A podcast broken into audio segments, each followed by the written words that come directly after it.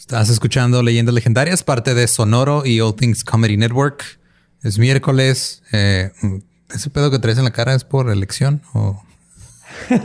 es por seguridad para todos. Es tiempo de resfríos y así. Ajá. Me levanté con uh, poquita comezón en la garganta. Sé que eso no tiene no es síntoma de... Ajá. Pero better safe than sorry. Entonces me lo puse para mantenerse ustedes contentos y a gusto y bonitos. Y para verme como Rose Arch cuando pisteo y poquito que hacer. Es que, o sea, digo, ya después de años de conocerte, güey, ya no sé si algo es un... Mi nuevo fashion statement. Así es algo fashion o es algo práctico. De hecho, algo bonito que, pasó en la pandemia es que todo el mundo se hizo ninja. Eso sí, hay que ver las partes positivas. Para los que están escuchando, traigo puesta una máscara de, de la cara con el... Cubrebocas, les dice. Cubrebocas de, cara. Con el logo de leyendas Con el logo de leyendas legendarias. Ajá. Que no está a la venta, por cierto. No. Porque van a preguntar, ¿ah, dónde puedo comprar? No vamos a lucrar con la pandemia. Eh, disculpen. No, no vamos a hacer eso. sí, no vamos a venderles un, una, un dispositivo médico con la intención de lucrar. Pero Badía está haciendo agua bendita así en frasquitos por si quieren comprar. no, pero lo que sí este, estamos promocionando ahorita son dos cosas. Primero, ya este, volvió por tercera vez el grupo de fans de leyendas legendarias. Se están preguntando dónde quedó el volumen 2. Ya hay un volumen 3. Fans legendarios, volumen 3, la reencarnación. Oh, yes. Este, donde eh, ya no vamos a compartir contenido de asesinatos. ¿Tú crees? Ya no se puede. Pues aparentemente por eso. ¿Ah, sí? Tiraron el segundo. Pues es lo que decía. Así tal ah, vez publicaste algo que tiene que ver con estas tres cosas. Y decía así Desinformación política. No. Desinformación sobre la pandemia. No. No. Grupos peligrosos como asesinatos en masa y ah, asesinos en serie. tin, tin, tin, tin. Puros animalitos a partir de hoy. Vivos y bonitos. Muy bien. Y este, el 30 de enero, para que vayan preparando la fecha, vamos a estar haciendo un en vivo. No es un desmuerto. No, no, no. Ajá. No, es algo más bien para celebrar. Que ya se acabó El, el, año del infierno y empieza otro año que tal vez va a estar más del infierno, pero... Pero va a ser un en vivo muy bueno, un evento que varios lo han pedido, de hecho. Sí, va a ser el 30 de enero, así que aparten la fecha y eh, ya después les avisamos bien qué pedo. Y creo que ya no, es el episodio antes del 99. episodio. 99 episodios. Más de 900 páginas escritas, más de 900 cervezas tomadas, nomás los primeros seis meses que empezamos. Mm. Sí. Ya vamos a llegar a 100. Ok, pero por lo pronto los dejamos con el episodio 98 de Leyendas Legendarias. No se maten, güey. We got a bunch of fries, of course, because when you're Mickey D's, you got to get fries. Delicious. Frank wanted to stay and, and hang out in the McDonald's play place. Um, yeah, it was fun in there. It was, I was like, no, that's for kids, Frank. Then he what got stuck on the slide, and we were like, Frank, we got to get back to set. we got back in time, guys. We got back in time. Oh, yeah. McDonald's. Everyone has an order. Go get yours today. Ooh, ooh.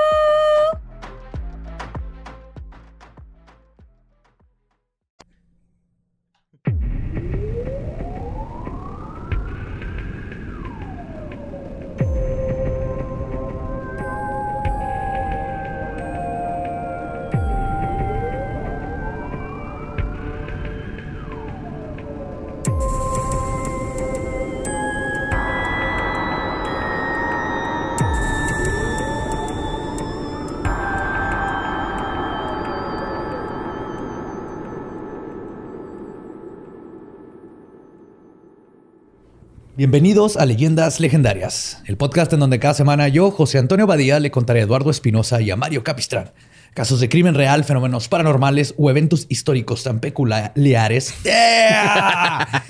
Nuevo año tenía que wow. Notorios y fantásticos que se ganó el título de Leyendas Legendarias. PQ, PQ, PQ. Estamos de regreso. ¿Peculiares? Peculiares. ah, pues bueno, así es la vida. Ya empezando mal el 2021. O muy bien, depende de cómo lo veamos. Creo que Mira, lo va a ver como muy bien. O sea, es, el primer episodio que grabamos en el 2021, pero no es el primero que sale en el 2021. Ya salió. Exactamente. Ya salió uno anterior donde tuve que ponerle la cara de Gabe encima de la foto de Borre. Ey, ¿por qué no mencionaste a Gabe en el intro, güey? Para que la gente de fuera sorpresa. Ay, ¿vieron la portada que era Gabe, güey? Son cosas que no piensas cuando estás grabando toda la postproducción que va a cambiar absolutamente todo lo que Lo hiciste dos veces, güey. Sí. Sí.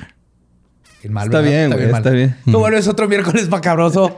Me acompaña Eduardo Espinosa y está de nuevo con nosotros el nuevo papá Borre. ¿Cómo estás, Borre? Bien, ya un señor. Ya eres, Ya soy ya señor. eres Don Borre. Ya, ya. Don Borre. Ya Sí, no, dormiste. Ya, güey. Ya, güey, ya. Sí, yo salgo así a la calle con pantalonera, güey, y, y zapato, güey. Sí, ya, neta. Es automático cuando tienes al hijo. Sí, ya o pants, pants, porque... Sí, los pants. Ajá, sí, allá es pants, acá es pantalonera, ¿no? En dos meses vas a traer cangurera, güey. Entonces sí, ya, Sí, sí. ya es la crisálida del, de la papadez. Ujú, sí, muy bonito la paternidad. Me gusta. Es una chinga. Me gusta. es una chinga, güey. claro. güey. Vas a apreciar más a tus propios padres. güey. Sí, ya. A las dos semanas, así, ya cargándolo mientras está llorando, hablándole a tu papá. güey. Sorry, jefe, neta, güey. sí, güey, de hecho fue Dime así. que yo no era así. Ah, no, es- es- se me hace que soy mi chavo, güey. Me soy de, de lo que fui yo. Yo creo que sí. Ya veremos. Sí, está chida mi hijo. pendientes. Mi hijo es chido, güey. Nos das updates. Creo que sí. Pues estamos en otro episodio de Misterios Misteriosos, esta vez el volumen 2, que son los epi- episodios en donde tomo eh, leyendas o misterios o casos que no dan para una hora, pero que son muy interesantes y que dejan ahí este, algo de qué hablar. Así que este es el volumen 2 y les traigo ahora cuatro casos muy buenos. Empezando con el primero, como debe ser. wow. Ok. Una de las explicaciones sobre el fenómeno ovni más intrigantes que se ofrecen es que, que ofrecen es que al menos algunas de estas elusivas entidades aéreas no son naves espaciales extraterrestres ni ninguna otra cosa más allá de nuestro planeta. Algunos expertos en este fenómeno postulan que son criaturas vivientes. Y cito, enormes, rápidas y extremadamente frágiles, pero vivas, no obstante, altamente especializadas para una existencia absoluta muy por encima de nuestro dominio terrestre. En otras palabras, hay teorías que dicen que así como las criaturas de nuestro planeta se han adaptado para vivir hasta en los lugares más recónditos y hostiles de nuestro planeta, entonces no es difícil creer que ciertas criaturas se adaptaron a vivir en nuestros cielos. Ok. Ajá. O sea, básicamente, si hay... Sí, si hay, si hay millones de personas en Ecatepec, porque no habría millones de seres vivientes en el cielo, Durmiendo güey? en colchones decentes, ¿no? Que son las nubecitas, güey. Y cuando pensamos que el mar tiene 139 millones 668 mil 500 millas cúbicas de superficie y aún así esconde No puedes tener cosas cúbicas de superficie, güey. De, de Profundidad. Ajá. Millas cúbicas Un de volumen. De volumen, perdón. Este, aún, y aún así esconde especies que seguimos encontrando hasta el día de hoy. Sí, que luego creo que el, el que más me gusta es el que creían que era un pez bien feo, el blobfish. Y luego resulta que no, güey, que cuando lo sacas, pues como no está acostumbrado a la presión, A la se hace todo feo y se, Si lo ajá, se de los desdobla. y una narizota. Como becario, ¿no? Así. Sin presión se deshace el güey. La beca y puta madre. O los calamares, ¿no? El calamar que se asoma a la cámara, ese también está bien chido, güey. El gigante. el Sí. que se asomó un ojillo. Calamar gigante. Un chorro de especies que siguen saliendo en tsunamis. Salen siempre cosas raras nuevas. Y entonces me puse a investigar y si hay animales que todavía no sabemos que existen en el mar, en esa cantidad de, de millas cúbicas, el, resulta que eh, la estratosfera tiene 142.782 millones 184.457.44 millas cúbicas. Ok. Es, O sea, es un es- chingo más. ¡Es enorme, güey! ¡No es tan grande! sí, es un chingo más. O sea, mi, mi globito con la carta de Santo Claus no atravesó la estratosfera. Nope. No sé por qué la mandamos para arriba. Porque te enseñan que el norte es arriba y no, es una No. 10. Ajá. Pero está enorme la estratosfera. güey. Y entonces, este, lo que dicen es que algunas o algunos de estas especies de animales podrían nacer, crecer, vivir y morir en ella.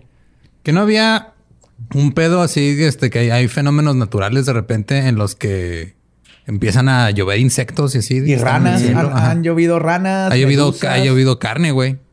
En Kentucky es un caso que hace muchos años vi- ¿Llovió carne? carne, güey. Kentucky Meat Shower se llama. Ahí luego te lo cuento en el dolo. Sí, chido. Aquí en Juárez eso hubiera sido un éxito. Sí, güey. Un regalo Y del El este- general Sanders desde el cielo. ¿eh? Pero imagínate qué pinche miedo que estás de repente y luego, ah, sí, está lloviendo. Ah, cabrón, son arañas, güey. O sea, Ah, sí, en Australia llueven arañas de repente. No mames. Es que sueltan, la mayoría de las arañas, no la mayoría, pero muchas especies sueltan como un pedazo de telaraña, como un paracaídas de telaraña, y así es como emigran. los... Pero cuando hay Oh. demasiadas, imagínate un millón de arañitas uh, y luego aparte te ternura, cubren, de, ¿no? te, sí, te cubren de telaraña, güey. Pues Trevor James Constable, que pasó más de 20 años investigando este tema y además publicó dos libros. El primero de ellos, They Live in the Sky, que se publicó en el 58. El segundo, The Cosmic Pulse of Light, publicó en el 76. Y él dice, ah, hizo otro, el más reciente, en el 78, que se llama Sky Creatures, Living UFOs. Okay. Constable consideraba que las bestias del cielo, o criaturas, como él las llamó, se asemejaban a amebas unicelulares gigantes, pero encerradas en una capa o cápsula externa metálica o similar a la mica, y con la mayoría de sus cuerpos compuestos de plasma, el cuarto estado de la materia, que comprende un gas ionizado. Algunas de estas criaturas pueden ser tan pequeñas como unos pocos de unos pocos centímetros y otras pueden tener varios kilómetros de largo. En la mayoría de las ocasiones permanecen ocultas a los humanos en virtud de su capacidad para reflejar la luz infrarroja, haciéndolas invisibles a nuestros ojos, excepto si cambias de color reflejando así temporalmente la luz dentro de la sección visible del espectro electromagnético. O sea, él, usaba unos filtros para sacarlas. Y hay unas chiquititas que le llaman rods, que salen en muchas fotos, que han dicho muchos científicos que son nomás insectos moviéndose muy rápido o cosas así. Pero hay muchas especies, desde chiquititas hasta como medusas gigantes que viven en el Las serpientes, ¿no? Esas que vuelan, güey. hay una serpiente. Se ve bien cabrón, güey. ¿Cómo se ve bien cabrón. Ahorita voy a hablar de ellas, exactamente. Ok. Que no este pedo es lo que hizo Simandias en Watchmen. Más o menos. Pero esas sí caían. Estos flotan. Flotan ahí, ok. Imagínate una medusa tan, este... ¿Cómo se llama? De tan bajo... Espectro luminoso. No, aparte que flota simplemente y está comiendo bichitos del cielo. Entonces imagínate que cuando vas en un vuelo y eh, pasas por turbulencia, en realidad no es turbulencia, o Estás siendo digerido por una medusa aérea. Esa es una teoría. ¿Neta? ¿En serio? No.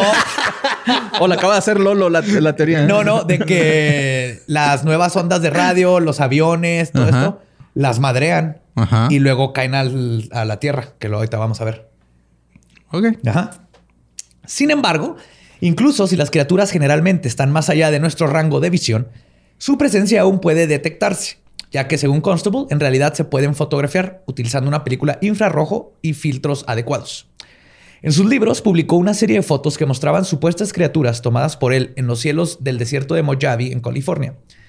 Y de uno de sus acolitos, Richard Toronto, repitió las, los intentos de Constable en esta misma localidad durante 1977 obteniendo imágenes similares.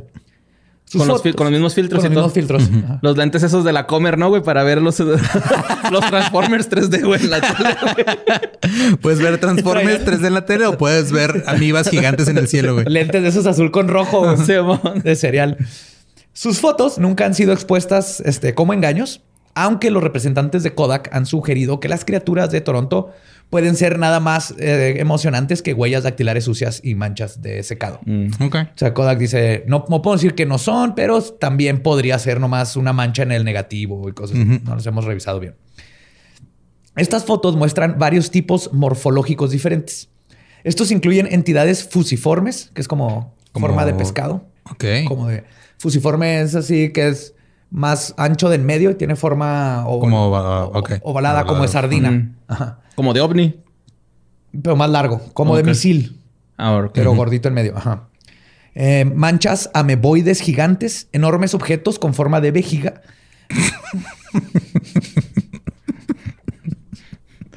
de verija. Ah, ok. No, está bien. O sea, si se han derrido también en las medusas cuando las vieron por primera vez, O del narwhal discos gigantes e incluso algunos como picos, curiosamente, que parecen eh, reptilianos, se parecen a reptiles. Tienen la forma del cuerpo medio de reptil. ¿Por qué volteas a ver a mí, güey? No, pues no, no más. Además, las películas de cine tomadas por Constable muestran que estos objetos cambian de forma a medida que se mueven por el cielo y algunos son bioluminosos. Ah, ok.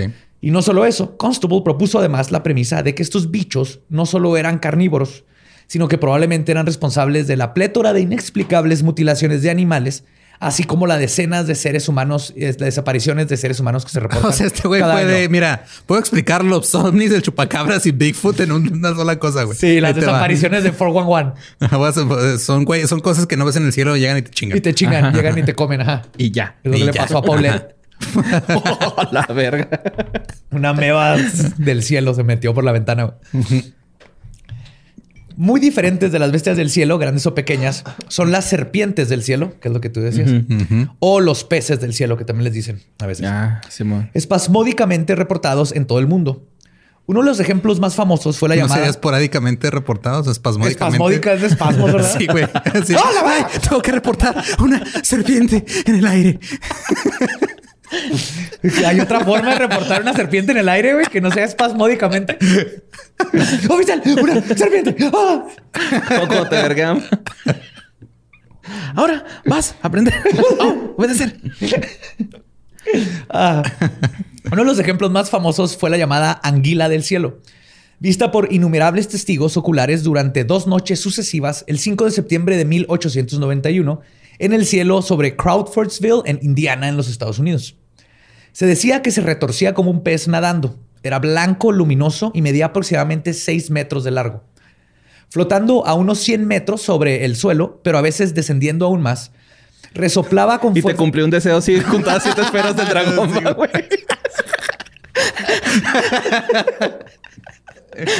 Y ahí, Oiga, se nos murió un pelón, lo puede revivir. Otra vez ese pelo. señor serpiente, ¿puede hacer que llueva carne en Kentucky? Güey. Es que no sé si te acuerdas, pero hace unos meses empezaron a mandarnos un video de, creo que no me acuerdo si fue en Coahuila o dónde, de una madre que parecía como un aro negro que estaba echando humo, que estaba volando. Sí. ¿Te acuerdas de ese pedo? Sí. No me acuerdo cuál fue la explicación de ese, pero nos Yo lo también la explicaron. encontré. Sí, es una explicación de humo, nubes o una. Sí, Pero es un fenómeno natural. Ajá. Norm- es común, más no, no es normal, más no es común. No es, nor- no, es normal, más no es común. Ajá, es normal, más no es normal que común. pasa, pero es raro que lo veas. Que, Ok. el- que todas las situaciones estén perfectas para que se forme el aro y esté soltando. Ajá. Ajá. El aro. Dicen que descendía a veces más y resoplaba con fuerza y emitía aire caliente. Pero carecía de una cabeza o cola perceptible. No sabían cuál era lo de El enfrente y cuál era lo de atrás. Ajá. Ya si iba o venía. Uno de los testigos en este fenómeno fue el reverendo G.W. Schweitzer, un pastor metodista local que, junto con su esposa, también afirmó haber visto la bestia celestial, celestial y que le agrega credibilidad al evento. De hecho, cuando estuvieron investigando, dijeron, ah, mira, el pastor estaba ahí, el de seguro nos va a decir que fue este... Un ángel. Era pinche Quetzalcóatl andaba de viaje. Quetzalcóatl se podría explicar, sí. De mojado. ¿eh? Dijo American. Otra cosa que le agrega credibilidad a esta extraña criatura es que el incidente en Indiana no es algo aislado. Una serpiente retorciéndose con rayas amarillas fue vista flotando sobre una granja en Bonham, Texas, el día de junio de 1873. Y en mayo de 1888 se informó de la contraparte silbante en un condado de Darlington, California del sur. En 1762, una serpiente celeste que se retorcía fue vista durante seis minutos mientras iluminaba desde alto la ciudad de Bedford, en Devon, en Inglaterra, el 5 de diciembre. Órale, eso está chido, ¿no? Sí, en Inglaterra. O sea, la- se aventa lumi- luminiscencia. Bioluminiscente. bioluminiscencia. Bioluminiscencia. Esa madre. Brilla, güey, brilla. Ñu, ñu, ñu, Sí. ñu. Más recientemente, en marzo de 1935, se informó sobre una serpiente celeste escandinava sobre el sur de Noruega y Dinamarca. Y en diciembre de ese mismo año se vio otras dos veces en el cielo sobre Cruz Alta, Brasil. Tal vez de ahí vienen los dragones, Ajá, Eh, es probable. de esa Pues, criatura. o sea, puede ser algún fenómeno. No sé, o sea, yo me estoy imaginando que haya alguna condición en la que se esté refractando la luz de una forma en las nubes. parezca o algo una así. serpiente. Ajá. Que se esté reflejando, puede ser. Qué triste vida la de Eduardo, ¿verdad? Que no puede creer en No, güey. Sí, sí, y no, porque pues, pues guacha los güeyes de las pirámides, ¿no? Que cuando pega el sol se parece que baja una pinche serpiente y que no sé qué, güey. O sea, puede que sea también un así. Sí, una- un visual. natural, una refracción de luz. Se dice que otra raza de monstruos atmosféricos proviene de las diminutas islas del archipiélago del Shetland en Escocia. Ah, huevos, gas de pantano, todo, güey. Sí. Shitland. Ajá. De ahí viene el, el- el Shetland Shetter. Shetter, el Shetland perro. Shetter. Shetland. Pero escribe Shet. Ajá, Shet. Shet. Ajá, Shetland. Las islas Shetland son un lugar remoto y envuelto en niebla a unas 50 millas al noreste de Orkney. ¿Niebla en Escocia? ¿Tú crees? Los lugareños creen con total naturalidad que esta alimaña vaporosa es simplemente un animal de nube. Está bien bonito, alimaña vaporosa. Sí. Suena bien bonito ese Ah. término. Dicen que este Banda animal de nube, K-pop, ah, sí. alimaña vaporosa. No sé cómo canta. no me odien, J-Pop. Los amo, los amo. Lo hice con todo el amor del Ah, mundo. ok. Ay. Dice que es un animal de nube que habita en los cielos y por razones desconocidas ocasionalmente hace el largo viaje a terra firma. Aquellos que han se han encontrado en contacto con este organismo no han sufrido ningún daño e informan que la sensación física de tocarla es similar a ser lamidos por, y cito, una lengua enormemente suave. Ah, Ok. O sea, ya es bien como dicen, van caminando y de repente ves Ajá. como algo transparentoso, que más denso que Como la neblina. Así cuando se le aparece a Simba. Ándale, Ajá. como un Mufasa, pero así más amorfo. Me olvidaste. Y que lo Ajá, tocan y, sí. y es sólido, pero... Más amorfo y sin ninguna necesidad de avanzar una trama. ¿El pasado puede oler? Pinche gurú. Ahora bien, si esta teoría tiene algo de veracidad, entonces debería de haber evidencia. Digo, existen varias fotografías de lo que parecen ser criaturas voladoras orgánicas, más que naves, como la que tomó Bruno Chiubaldi, perdón, el 27 de abril de 1961 en la playa de Montelsilvano, en Italia. En ella se ve lo que parece ser un torpedo con, o sea, la forma más o menos de un torpedo, con cuatro aletas flotando sobre el agua. Ok. O sea, es una, es que no es una nave. Ajá. Como una ballena. Una ballena, pero, eh, Pero sin cola, Ajá, demasiado. Amorfa para ser ballena. Eh, Ok. Es como si un niño de kinder hubiera dibujado una ballena. Entonces el cuerpo, ahí voy a poner en los chonos. Es como si fuera el misil Ajá. y lo tiene unas aletotas más como... ala- Como langostitas, sin patas. Como una foca sin la cola Arre. y con alas. Puta madre, esto está... está, está raro. Como un beluga. Ajá, un beluga, pero con, cuatro alas. Es un pinche Pokémon. Sí, mo. Que también, de hecho, no, no, no sabes cuál es la cabeza y cuál es la cola. Ok.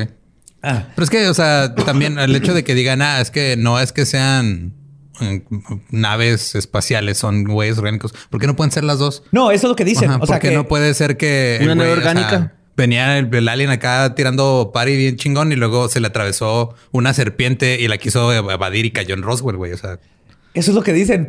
O sea, unas, unas son ovnis, o sea, Ajá. unos ovnis son naves ajá. Espaciales, unos ovnis son naves que no conocemos de aquí de la Tierra y unos ovnis son estas criaturas. Dedícate a la ufología, güey, llevando sus teorías que acertas. Y dicen que muchas veces No, lo- que, lo que que- los ovnis cuando han dejado rastros como babosos porque iba a pasar es porque al entrar le pegaron a varias de estas criaturas. Ok. Como un barco cuando va y madrea a un manatí. No creo que el hecho de que le le haya atinado a dos teorías es que la barra está muy baja en el mundo de la ufología.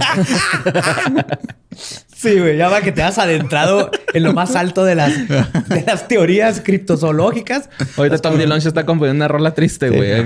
Eso ya casi 100 episodios de esta chingadera ya te está afectando. güey. es probable. Este, en esta foto se ve lo que parecería ser un torpedo con cuatro aletas flotando sobre el agua. Michael White tomó una fotografía de lo que parece ser una especie de mantarraya gigante voladora en Nueva Zelanda. Más o menos como el, el aro Como la abuelita de negro, Pero este Moana, sí es sí. sólido y se le ven así todo alrededor. Moana. Sí, la abuelita de Moana Sí, es una mantarraya espiritual, güey. Haz de cuenta sí, pero gigante. Pero sí se le ven así como las aletitas de todo alrededor. Este, esto fue en Nueva Zelanda. Y aquí en México, el 3 de noviembre de 1973, La vendieron en taquitos afuera del metro con un side dish de nutria. güey. Un banquero viviendo en Cocoyoc logró tomar una fotografía de lo que parece ser un organismo pluricelular gigante flotando a altas velocidades por el cielo. Pero otro tipo de evidencia es que lo, de lo que se habla con el debate sobre la existencia de Bigfoot. Y dicen que si son seres vivos, entonces tienen que morir y cagar. dónde están? Y la evidencia de sus cadáveres y excremento debería ser obvia. Pero justamente la existencia y muerte de estas criaturas explicarían varios fenómenos climatológicos que hasta el día de hoy no han sido explicados contundentemente. Uno de estos fue un fenómeno misterioso que se ha registrado durante siglos, pero nunca se ha explicado por completo, que es la pudrición, perdón, le llaman la pudrición de las estrellas, star rot. Ah, Star Rot. Sí, he escuchado ese término. El star rot, también conocido como de- pudrecer, que es del celta, o meteoros gelatinosos. Como sugiere su último nombre, a menudo se ve lo que parece ser un meteoro o una estrella fugaz fluyendo por el cielo y luego, en el sitio donde cree que, se cree que aterrizó, se encuentran muestras de una extraña sustancia gelatinosa. Muestras de esta pudrición estelar, que han sido analizadas formalmente, han desenmascarado una diversidad de identidades, incluyendo varias especies de algas, hongos, mohos e incluso restos semidegeridos de comedia regurgitada por aves. De comedia regurgitada por Comida. Dije comedia. Está- de repente están buscando y encuentran un chiste de Teo González. ¡Cabrón! Pinches gaviotas. y me dio este reloj así. Sin embargo, algunas muestras han desafiado la identificación y otras han desaparecido literalmente incluso cuando fueron recolectadas. Se las están levantando y como que se, desvanece completamente. Dejando nada más que un olor extraño. Eso creías que pasaba tú cuando le apuntabas a la pared en tu cuarto, ¿verdad, güey? Sí. sí, sí. Y no, no, no, se corroe. De hecho, si no, si estás así en una cárcel o algo y quieres escribir tu, tus últimas palabras, lo puedes hacer con Seven y va a durar forever ahí en la pared. Va a durar para siempre en la pared y en la mente de quien encuentra esa pared. que por suerte fui yo. Ay, güey. Este, dicen que nomás deja un olor extraño o un rastro grasiento, que es lo único que puede verificar su antigua existencia. Seres orgánicos de plasma, energía u extraterrestres. El origen y naturaleza de estas criaturas de baja densidad que viven en la atmósfera sigue siendo en una, sigue en contención dentro de quienes las estudian. Mientras unos creen que son simples animales como medusas sin inteligencia, que solo funcionan con instinto, otros proponen que podrían ser seres que llegaron de otros mundos y que se adaptaron a la vida en la estratosfera. O sea, como los pulpos. Entre los criptozoólogos que. Ajá, nos dicen, no, güey, es una madre que nomás anda ahí sin, el, ajá, sin pena ni gloria, ajá, viviendo ahí sin propósito, que no ha visto Soul todavía y anda ahí valiendo verga. y los otros dijeron, no, vienen de otro planeta, güey, saben lo que están haciendo y por eso de repente eyaculan en Escocia. sí, exactamente. Entonces el debate entre ellos no es si existen o no, es si vienen de otro planeta o si, son de aquí. evolucionaron de los animales de aquí. Cualquiera que sea la verdad, las medusas aéreas podrían ser el criptido más común en nuestro planeta y los causantes de muchos de los incidentes del fenómeno ovni. Está raro. sí, es interesante la teoría de que puedan haber criaturas que se evolucionaron y se adaptaron para vivir como los este trigliositos del infierno. Ah, los boggy bogies. Tardígrados. Tardígrados. Ellos pueden vivir en, todos lados. En tus sueños. Los caritos de ano. Sobreviven en tus sueños. los cara de culo. Este, pero sí, o sea, todo el pedo de, de. O sea, cuando una persona dice es que si existe esto en el mar, también puede existir en el cielo. Esa es una falsa equivalencia para empezar, pero está interesante. o, sea, no, porque en una cosa, en unas, en unas condiciones sea real, quiere decir que tiene que haber algo equivalente. Ah, no, claro, pero esto viene de observaciones y luego de ahí dijeron, ah, tal vez son criaturas y hemos visto criaturas y luego de ahí ya sacaron de que pues también pudieron evolucionar. Pero no hemos encontrado nada. También hay un caso de le llaman el pelo de ángel que cayó en Portugal y en varios lugares que eran como cabellos. ¿Que no es un pinche tiro de billar ese el pelo de ángel? Es, una pasta. sí. es cierto también. Sí. ah, no, el que yo digo es beso de ángel, así Beso de ángel. ¿El beso de ángel no es una posición sexual? También. Todo puede ser beso de ángel si te lo propones. Todo puede ser una posición sexual. Ajá, sí. Pues ahora, después de hablar de posibles este, criaturas que en el espacio, vamos a algo más terrenal, pero igual de chingón. El caso Dyatlov es quizás el incidente misterioso de una tragedia montañosa más conocido. Pero hay otro caso igual de perplejo que sucedió en agosto de 1993. En ¿De Tunguska? No. Ese ah. fue un meteorito. Ah, sí, ok. No, este, este sucedió también en, este sucedió en las montañas de Kamardavan, en Rusia, a unos 4000 kilómetros del incidente de Dyatlov. Oye, como que los rusos están pendejones, ¿no? Para hacer senderismo, güey.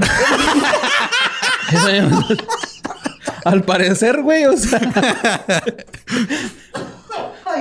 O más bien es extremo allá, ¿no? Pues como está pinche nevado y todo el pedo. Sí, es que ya que el comunismo les dio armas a los osos también, güey. Tienes que cuidarte de todo el mundo. Todos son, todos están en armas para todos. Alces armados. Este, la cordillera Kamardaban es una de las montañas más antiguas del planeta y se extiende del oeste al este por más de 350 kilómetros. La cuesta se encuentra en el territorio de la región de Irkutsk y Buratia, Buriatia. Un grupo de turistas de Petropavlovsk, República de Kazajstán, llegó a Itrusk en tren. ¿Veías Borat, no? Sí. Sí. Eran tres mujeres, tres hombres y su líder de 41 años, Ludmila Ivanova. Tuta. que era maestra de deportes en el turismo a pie. Ok. Ya existía ese... Turismo a pie. ¿Qué, manera tan bonita para decir, no, neta, no nos alcanza para irnos en un vehículo, güey. O a caminar un chingo. sí. Así los güeyes en trineo bien vergas. Moto, mototrineo. ¿Cómo se llaman? ¿Sí son mototrineos? Sí, pues o sea, Motonieve. Esos güeyes caminando y así los güeyes al lado. El grupo partió en la ruta asignada de la cuarta categoría de dificultad a través del Camardaban. Era algo sencillo, la verdad. Y ves las fotos ahí, no era, no era tan hardcore como los de Diablo. Ok. Los turistas se trasladaron desde el pueblo de Murino a lo largo del río Lungati a través del paso Lungati Gates y luego siguieron el río Barunjukanstuk. Luego subieron a la montaña más alta eh, de Kamar Dabana Kunulu, que tiene 2.371 metros de altura. Caminaron a lo largo de la cresta y terminaron en la cuenca. Este, en- eh, que es una meseta que donde están juntos los ríos Aniguita y Baiga. ¿No? Se imaginan que están en una meseta como a 2.000 metros de altura. entre Sí, dos ríos. está alto, pero está plano y hay agua. Sí. Y no hay árboles, de hecho, en esa parte. Es parte de lo raro. Esta parte de la montaña es una estepa sin árboles y solo tiene pasto y aire. Así le- es lo que decían. Por alguna razón decidieron acampar ahí en ese lugar en lugar de bajar unos kilómetros más hacia los árboles donde se podían resguardar de los vientos, porque estaba bien pinche frío. Sea cual sea la razón de esta decisión, lo que sucedió después no puede ser explicado. Por suerte, a diferencia de Diatlov, en este caso sí hubo una sobreviviente que pudo contar lo que aconteció. No mames. En la noche del 4 al 5 de agosto, la nieve y la lluvia continuaron cayendo en las montañas. El clima era muy malo y había un viento penetrante. Leonid Diabovich, Cachondón, ¿va? Ay, chuleteándose a todo el mundo.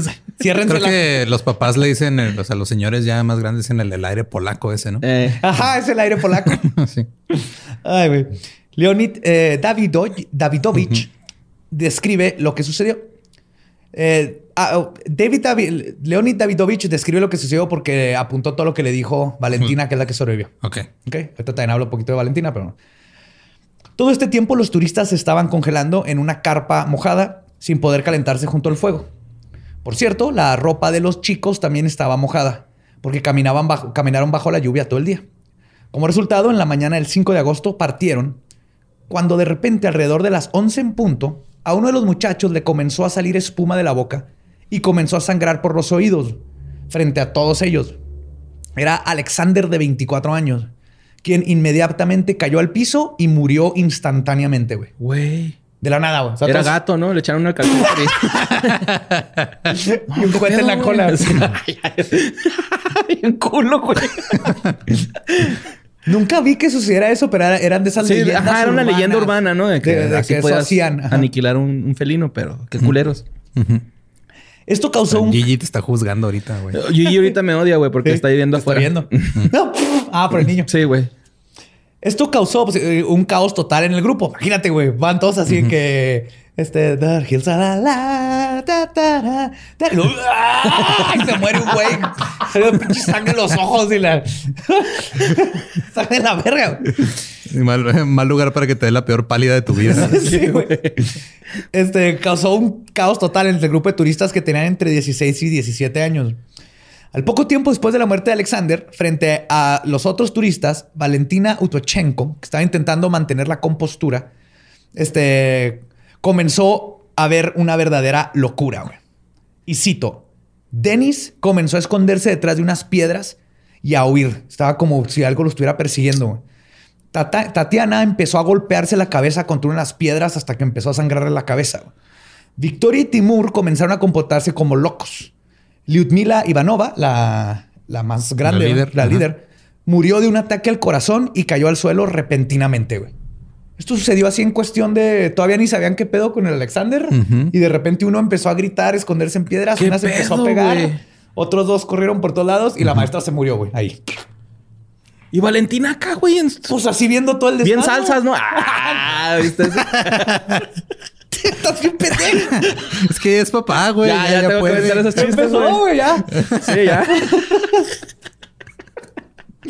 Los demás comenzaron a agarrarse la garganta y arrancarse la ropa. Sangre les salía de los oídos y había un pánico completo con los porque todavía no terminaban de morir, güey.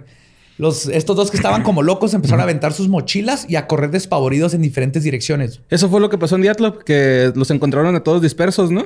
Sí, pero aquí pues esta chava lo vio pasar ahí de la nada. güey.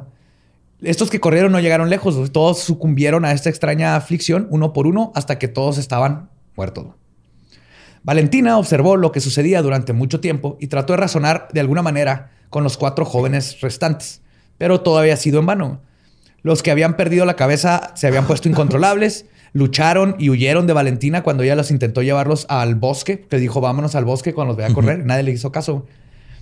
Cuando Valentina se dio cuenta de que todos los intentos por salvar a sus angustiados amigos no iban a tener éxito y que ya estaban muertos, tomó su bolsa de dormir, un trozo de polietileno y bajó unos kilómetros por la pendiente hacia el bosque para resguardarse del aire congelado. La joven, esta es una badass, la Valentina. Este, Valentina pasó la noche siguiente ahí por la mañana regresó al campamento. Para entonces, todo lo que quedaba en las montañas, este, todos los que quedaban en las montañas estaban ya muertos completamente. Le cerró los ojos a todos sus amigos, tomó el mapa de entre las pertenencias de la guía y comenzó a bajar hacia el río Anicta. Ahí pasó la noche del 7 de agosto y en la mañana comenzó a caminar de nuevo. Al día siguiente encontró una torre de radio abandonada donde pasó su segunda noche sola. La mañana siguiente siguió los alambres de la torre, asumiendo que la llevarían a la civilización. Pero cuando llegó a un pueblo se dio cuenta que estaba abandonado. Luego pasó otra noche sola ahí en el pueblo. Continuó su camino y caminó unos 7 o 8 kilómetros hasta llegar a otro río donde unos turistas lograron ver su bolsa de dormir que había colgado en unos arbustos en lo que buscaba qué comer. Y ellos iban en el río y vieron a, y la rescataron. Así ah, Qué chido. Sí. ¿Y en el pueblito nadie la, ayudó? No había nadie. No, era pueblo fantasma. Ah, ok, ok. Pueblo fantasma. No escuché eso, perdón. Cuando los rescatistas escucharon la historia de Valentina, un helicóptero fue despachado hacia el área. Cuando arribaron encontraron los cuerpos de todo el grupo. Y cito, la imagen era terrible. Los cuerpos ya estaban hinchados, las cuencas de los ojos de todos estaban completamente carcomidas. Casi todas las víctimas vestían mallas finas, o sea, no traían pantalones, mientras que tres iban descalzos. La líder estaba acostada encima de Alexander. El caso es un misterio aún. Se habla de gas venenoso, hasta comida china contaminada, porque cenaron comida china en algún punto del viaje. o sea, he comido comida china de dudosa procedencia, pero. sí, te va de la chingada, pero no, no a ese grado. O sea, no saco espuma por la boca. No, no. Y este. Pero por la cola. y, pero si sacas el aires polacos sí, bien, traicioneros.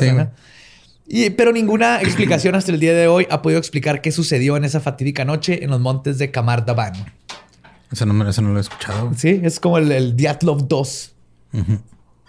Pero ya de, bajo presupuesto, ¿no? sí, sí, este ya, sí, ya, ya, no hay tanto desarrollo de personaje, güey. Ya...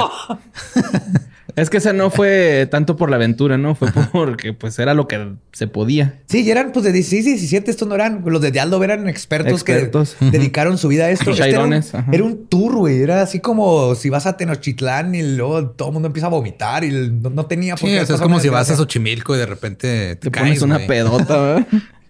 Uh, un chayotito para bajarla, sí. Pues de ahí nos vamos a pasar a, un un misterio bien interesante que tal vez podría resolver todos los problemas de salud de la vida. Les voy a platicar del el misterio del hombre melificado. ¿Melificado? Melificado. Melified man. Ok. Escritos del siglo IV, antes de la era común, en donde, este, en escritos, perdón, Herodoto escribió sobre una medicina mística. En el siglo XVI este también se habla en un libro de medicina china conocida como el Benkao Gangmu. Esta, este, de, perdón, y describe esta misma medicina que Herodoto también platicó.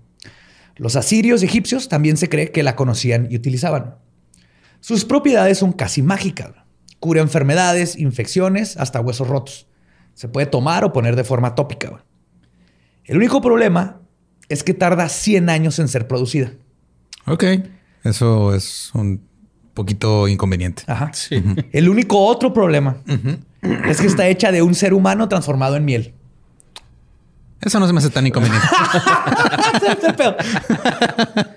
Por eso mielificado. El hombre melificado. Que lo mismo es meli viene de miel. Órale. Ajá, del latín. Pues los relatos. o sea, es Alguien en algún punto de la historia, un diabético se murió. 100 años después, alguien se lo untó y se sintió mejor. y le curó el herpes y dijo: Ahora los, hacen, ahora los hacen en botellitas con forma de osito. sí, ese vato lo fue con un amigo. Le dijo: Eh, güey, si convences a tres de tus amigos a vender el brazo de este vato que me encontré, vas a poder hacer un chingo de lana. Los relatos de lo que se conoce como el hombre melificado se originan en China de un farmacólogo chino del siglo XVI llamado Li Chisen. El libro de Li fue el, el- les contaba el Bancao Kangamu o el Compendio de Materia Médica, que es un tomo medicinal que todavía se reconoce como el libro más meticulosamente completo y complejo jamás escrito sobre la medicina tradicional china. Ah, qué chingón. Simón. En este libro, Lee menciona una práctica que de la cual había escuchado eh, a través de un relato de otro hombre, de Tao Chiu Cheng, sobre una misteriosa práctica de momificación en miel llevada a cabo en Arabia, la que también se refieren como el miren o literalmente persona de miel o el hombre miel. Según el informe de Lee, el proceso comenzó con un, comenzaba con un voluntario dispuesto, vivo, Ok. generalmente una persona mayor de alrededor de 70 u 80 años.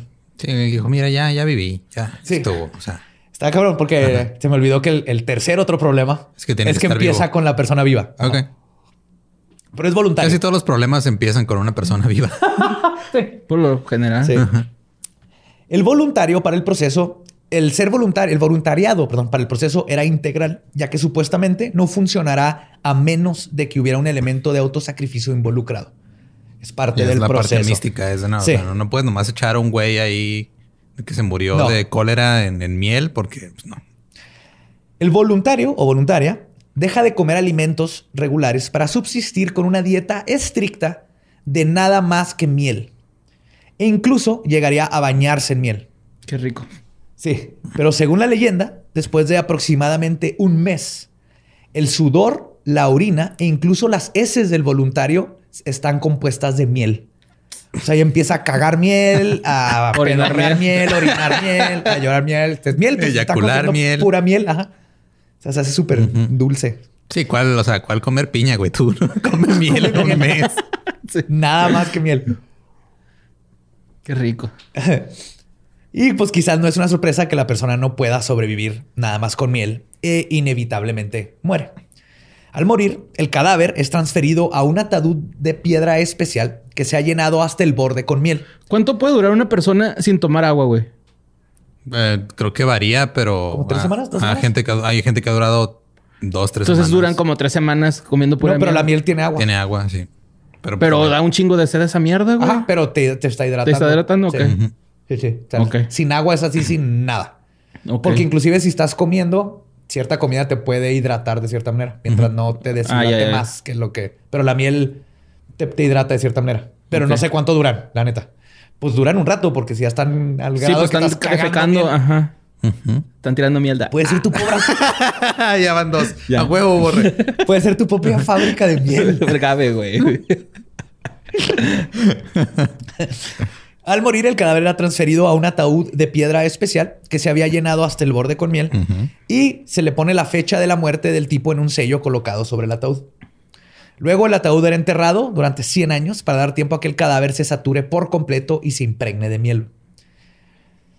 Ya que la miel tiene cualidades de conservación notables debido a su alta acidez, bajo volumen de agua y potentes propiedades antibacterianas, significa que el cadáver no se pudrirá como de costumbre, sino que se infundiría en la miel que lo rodea. Y es cierto lo de una vez tenía una quemada horrible en la cadera y el- como es un lugar donde se mueve, eran vendas, lo que sea. Las quemadas son horribles porque todo se te pega, pero te- me la cubría de miel y la miel se hace como una costra.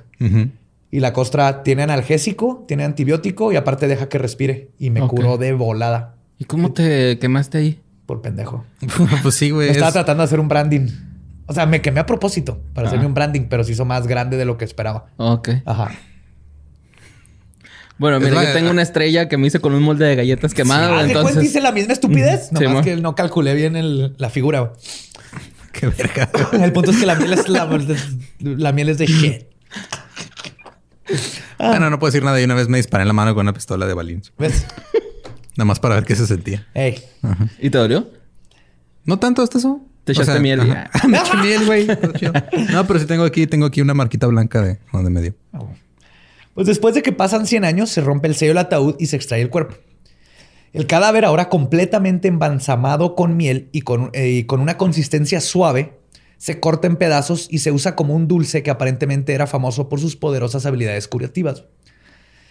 La mezcla que se puede frotar sobre las heridas o tomar por vía oral Se dice que si esta mezcla se tomaba de por vía oral, curaría cualquier aflicción casi instantáneamente. Además, esa extraña confección era extremadamente rara y exorbitantemente cara, obviamente, debido a la falta este, a lo que se, lo que se tiene que someter una persona y los 100 años que tiene que tardar. Pues mira, para como está la logística ahorita, güey, creo que podemos eh, meter a un güey en miel y es probable que esté listo antes de que nos toque la vacuna para el COVID, sí. sí, creo que hay que hacer las dos, no hay que jugárnosla. alguien, si alguien se quiere voluntariar para empezar a cagar miel, peor de los casos, llega la vacuna y te haces tu, empiezas a llenar botecitos de miel y la vendes. De acuerdo al bioquímico Joseph Terence Montgomery, esta descripción de medicina mm, se debe a que fue un error de traducción donde se confundió el proceso de momificación y preservación del cuerpo con miel lo cual era algo común, ya que se sabe que muchas figuras históricas también fueron embalsamadas con miel. Se dice que Alejandro el Grande ordenó que su cuerpo fuera embalsamado con miel a su muerte y lo colocaron en un ataúd de oro lleno de la más pura miel blanca y lo llevaron de regreso a Macedonia. Otras figuras famosas. Sí. Creo que siente rico, ¿no? Acostarte así en miel. estar bien rico, güey. Otras figuras famosas se conservaron de manera similar con miel. Se descubrió que el cuerpo del rey Eduardo I de Inglaterra, que murió en 1307, tenía manos y una cara que estaban bien conservadas debido a que habían sido cubiertas con cera y miel. Mm. Así que Joseph cree que esta práctica antigua fue confundida por Ji con la práctica de usar miel como medicina. O sea, que eran como dos cosas diferentes. Ajá, y momificar un güey tradujo el, mal. Y el poder mágico de la miel. Pero yo escuché una historia que hasta ahorita tuvo sentido de, en Mysterious Universe, se llama, es otro podcast. Y hablan de una historia de un chavo que en Arabia, y él cuenta cómo su papá, cuando él era niño, tenía una enfermedad incurable y bien culera, y que el papá lo llevaba a un lugar donde adentro tenían lleno de frascos color miel con pedazos de cuerpo humano. Y que le daban eso y que lo curaron. Pero que el papá se sentía bien culero porque como que él sabía de cómo estaban haciendo esta medicina mágica. Y para nada me había caído el 20. O sea, nomás era algo creepy, una anécdota creepy, hasta que leí esto del hombre melificado. Y describe básicamente lo que están haciendo en ese lugar. Dice que era un mercado y que así como que atrás del que vende los CDs piratas de Pixar, entrabas y era un sótano y estaba lleno de estos frascos y te cobraban bien cabrón. Pues sí. Es una, mira, a veces hay que ir a, hay que recorrer caminos muy turbios para llegar a la salud. Suena algo que quería Trump, la neta, güey. Totalmente, güey. Si es que no lo está haciendo ya. Sí, mo. Espíritus malignos, conviertan este cuerpo decadente acá. ¡Trump! y pues pasamos de eh, cómo curar el cuerpo a uno de los misterios más grandes de cómo destruirlo, güey. Ah, pues pisteando, fumando, consumiendo drogas, güey. Eso es inevitable que va a pasar. Las desveladas. Desveladas, eh, mal, comer mal, todo eso. Pues esto está más hardcore. La combustión humana espontánea. Uh, este tema me gusta. Se refiere a la muerte por un incendio. ¿Tú sí sabes cuál es la combustión humana? No, güey. que de repente está, o sea, la combustión espontánea es literal, estás así, tú ahorita, güey, te, quemas, y, ya. te moriste.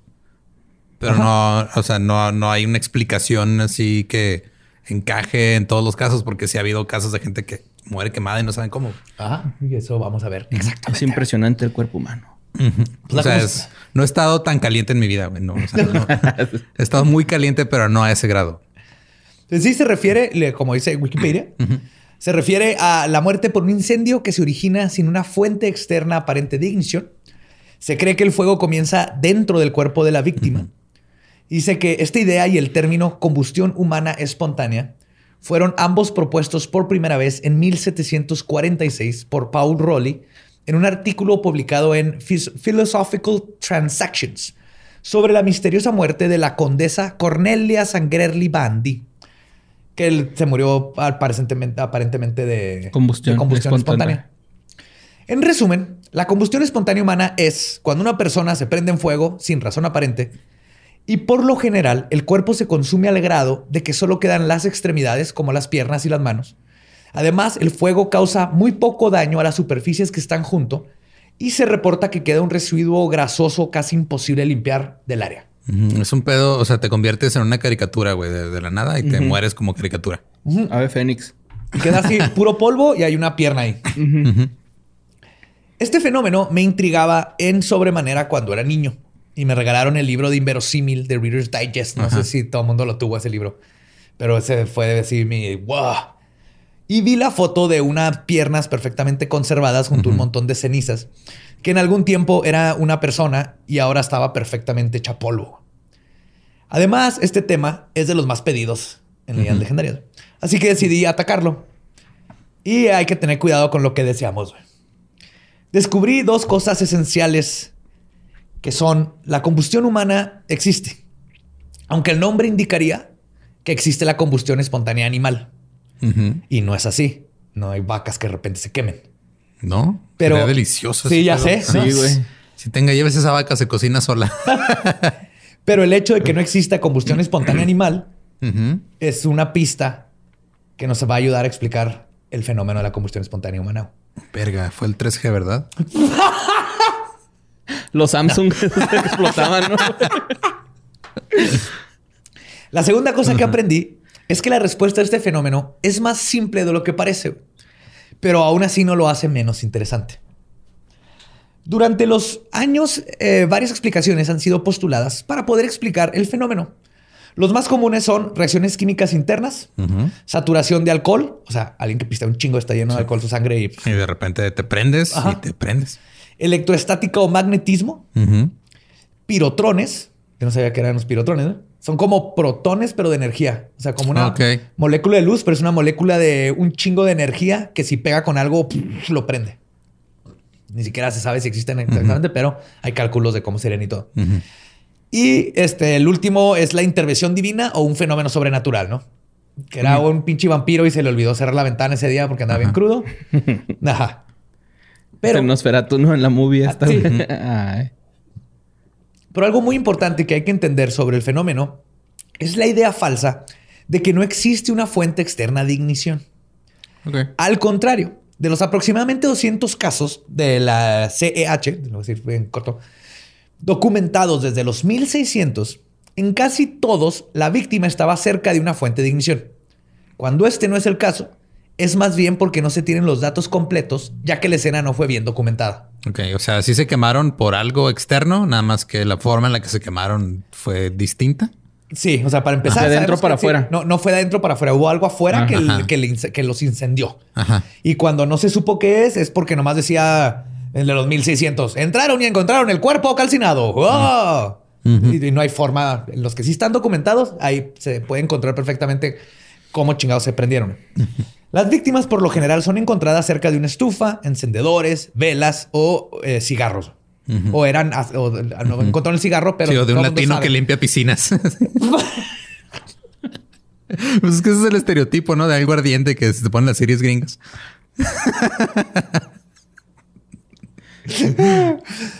Esto explicaría la parte de cómo es que comienza el fuego. Pero hay una parte importante en estos casos. Las personas parecen no haber reaccionado al ser inmoladas y son encontradas en el mismo lugar donde comenzó. Inmoladas. que Qué rico, inmoladas. no, hay que hacer el hombre enmolado, güey. 100 años en mole madre. Con ajonjolí. Con mole madre, digo. Y cura todas las crudas, güey. Así no importa. Y se sirve en vasito Doña María, güey. Te empezaron a cagar mole. No que cagamos mole, pero mole comible, güey. Esto explicaría la, este... Ah, perdón. Eh, no reaccionan a ser inmoladas, o se encuentran ahí en el lugar. Ajá, así como que se quemaron en chinga y no se dieron cuenta. Encuentras esa silla quemada y nomás están las piernillas y la ceniza y ya, güey. Y todo lo alrededor parece que ni se quemó, güey. Entonces, este, esto nos lleva. Ah, perdón, les decía que también se nota que no habían intentado ni siquiera huir del calor. Y esto nos lleva a otro dato importante. La mayoría de los afectados se pudo comprobar que eran bebedores pesados, usaban fármacos que causan estupor o ambos. Mira, que te dije al principio, güey. El alcohol y todo ese pedo, güey. Lo que sí, andaban hasta... Sí, no reaccionaron porque andaban hasta la madre, güey. Entonces... Estaban anestesiados, güey, ¿no? Sí. El alcohol anestesia. Y esto explica cómo es que, uno, terminaron prendiéndose en fuego sin querer. Ajá. Tirando una vela, encendedor o cigarro. Y dos, cómo es cuando esto, sucedió, cuando esto sucedió, no estaban conscientes y por lo tanto no reaccionaron al fuego. Entonces es perfectamente Si alguien se queda inconsciente y se le cae un cigarro, no se va a dar cuenta que se va a empezar a prender. Ok, ahí vamos de cómo se empiezan a quemar. Pero del misterio todavía falta. Ok. Ya sabemos cómo es que comienza el incendio y ahora la pregunta es, ¿cómo consume a un cuerpo humano casi completamente y en tan poco tiempo? Esta última parte es fácil de contestar. De nuevo, es una concepción errónea que muchos tenemos del fenómeno. Verán, en la mayoría de los casos las víctimas no fueron encontradas hasta después de 8 o 10 horas después de que el incendio comenzó. O sea, la persona tenía 10 horas quemándose, dándole suficiente tiempo al mismo para consumir el cuerpo. Pero es que también lo que pasa muchas veces es de que no se extiende el fuego, o sea, se queda ahí nada más. Ajá, te voy a explicar eso también. Sí, sí, sí. Sí, todo es así de... Y nadie oh ha presenciado, va, así alguien... así, pero cuando lo presencian, este, pues le apagas el fuego. Ah, bueno, sí, cierto. Ajá, por eso no ha habido alguien que presencie cómo se deshace. Al menos alguien bien culero, así que abuelita, se está quemando, abuela. y no te vas, pues no va. Vas y apagas a tu abuelita. Sí, es que no es tan rápido. Chicos, apaguen a su abuelita y se prenden fuego, por favor. Es lo menos que pueden hacer. Por o no, y quédense con ese terreno que tanto desean. No, oficial, combustión espontánea. ¿eh? Yo lo oí en las legendarias. Yo la vi, pero pues. ¿Sabes? ¿No había agua? Es, este es real, natural. está en leyendas. Vea el episodio 98. Ahí sale cómo se prenden esas madres. Todas las viejitas. Ok, entonces. Aparte ya, pues es, casi puro polvo, güey. Se prenden chingadas. no se consumiría. es como cuando prendes canela. ¿Has visto cuando se prende la canela que es así un flash? Ah, sí. sí. sí, El drink más estúpido del mundo es el Lamborghini. No sé cómo se llama. Siempre da miedo. Cuando alguien pide eso, yo me quito de donde lo van a armar. ¿A quién quemaron una vez unas, que nos hicieron esos en un bar aquí en Juárez?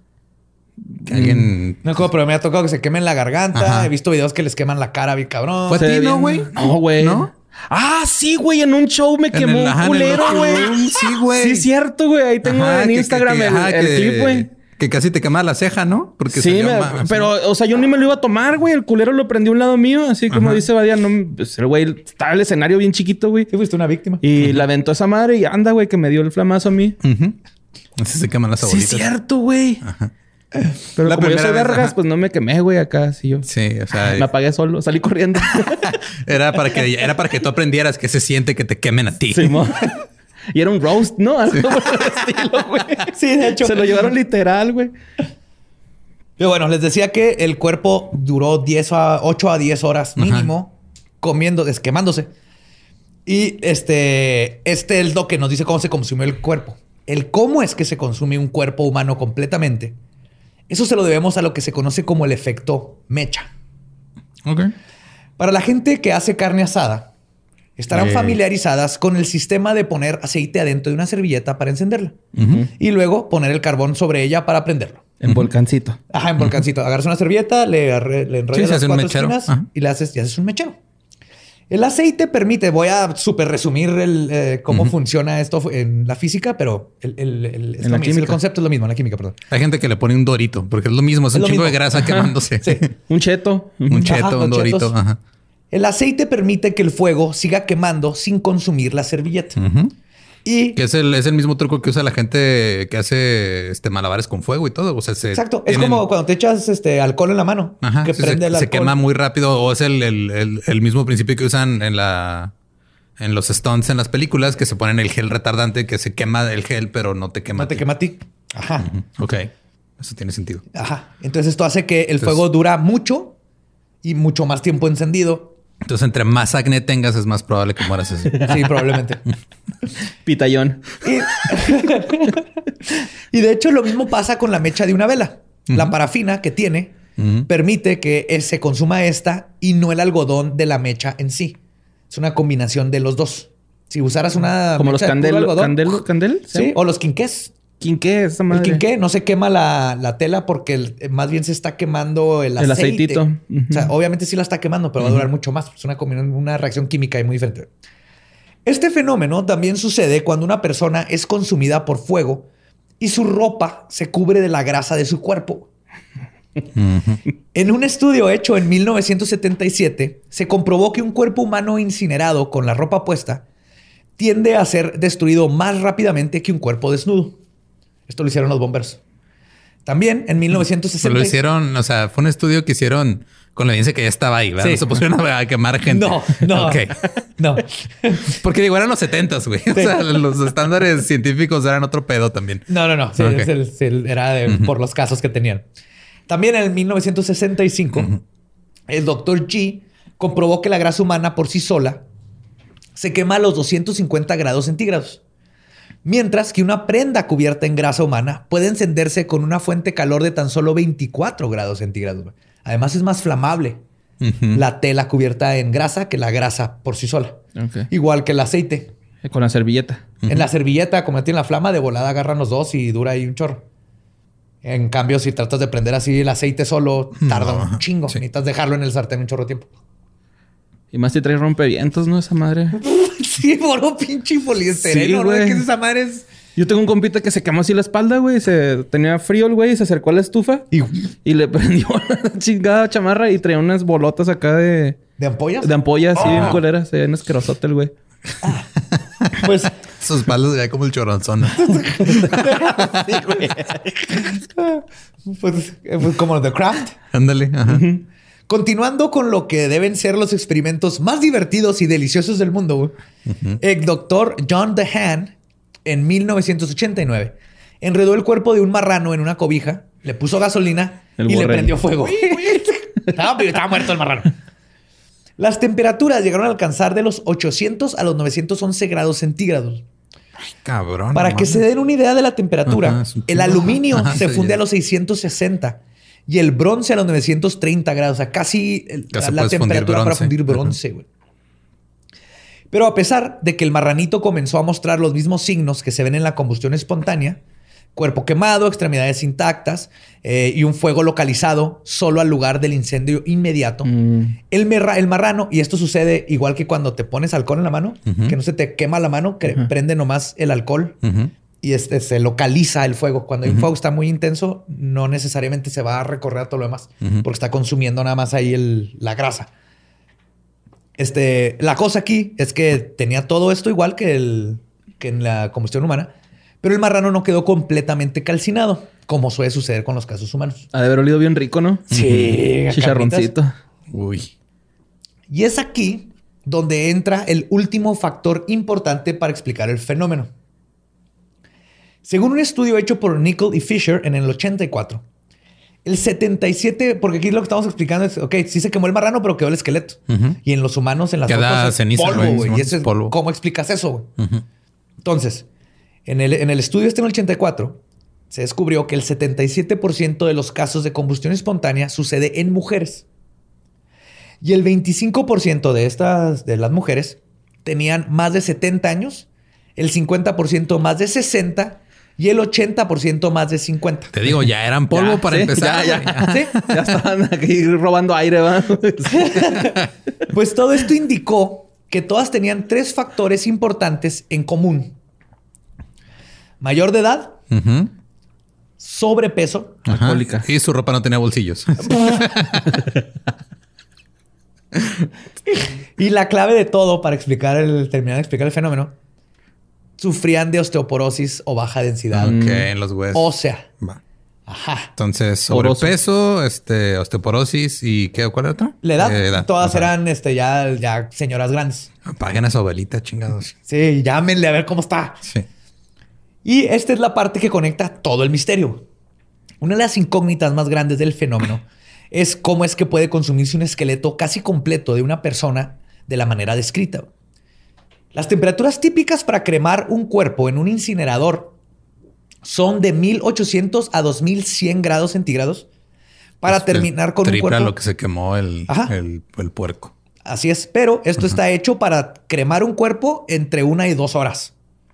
Ok. Ok. Es el doble para que en dos horas ya tengas polvito.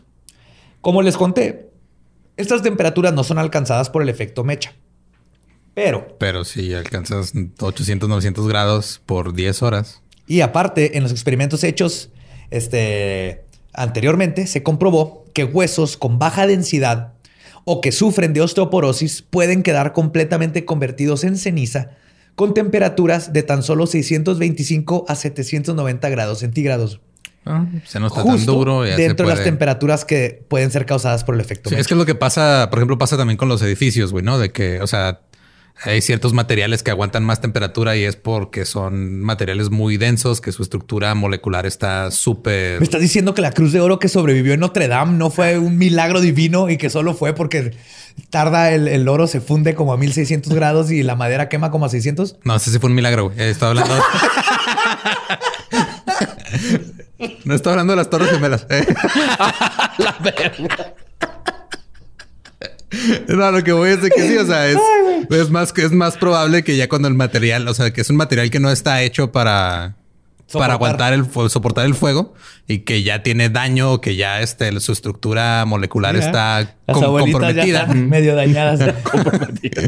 sí, ya bien delicado. Sí, ya está delicada. Pues ya obviamente es más fácil que se dañe, güey. Te fijaste, habló de las Torres Gemelas y lo bien delicado, güey. Cálmate, perro. ¿Quién eres? Mi abuelita está delicada, su fémur. Sí, güey. Su fémur de titanio, ¿no, hombre? Lo vamos a decir. La bolita de y su combustión espontánea. El fémur de titanio no se derrite a 900 grados centígrados. Arde fue un inside job. La combustión de mi abuelita. Sí, el, combustible de aviones no, no, derrite abuelitas, eh, güey. Fémur de titanio de abrir la, la cadera nueva de mi abuelita. bueno.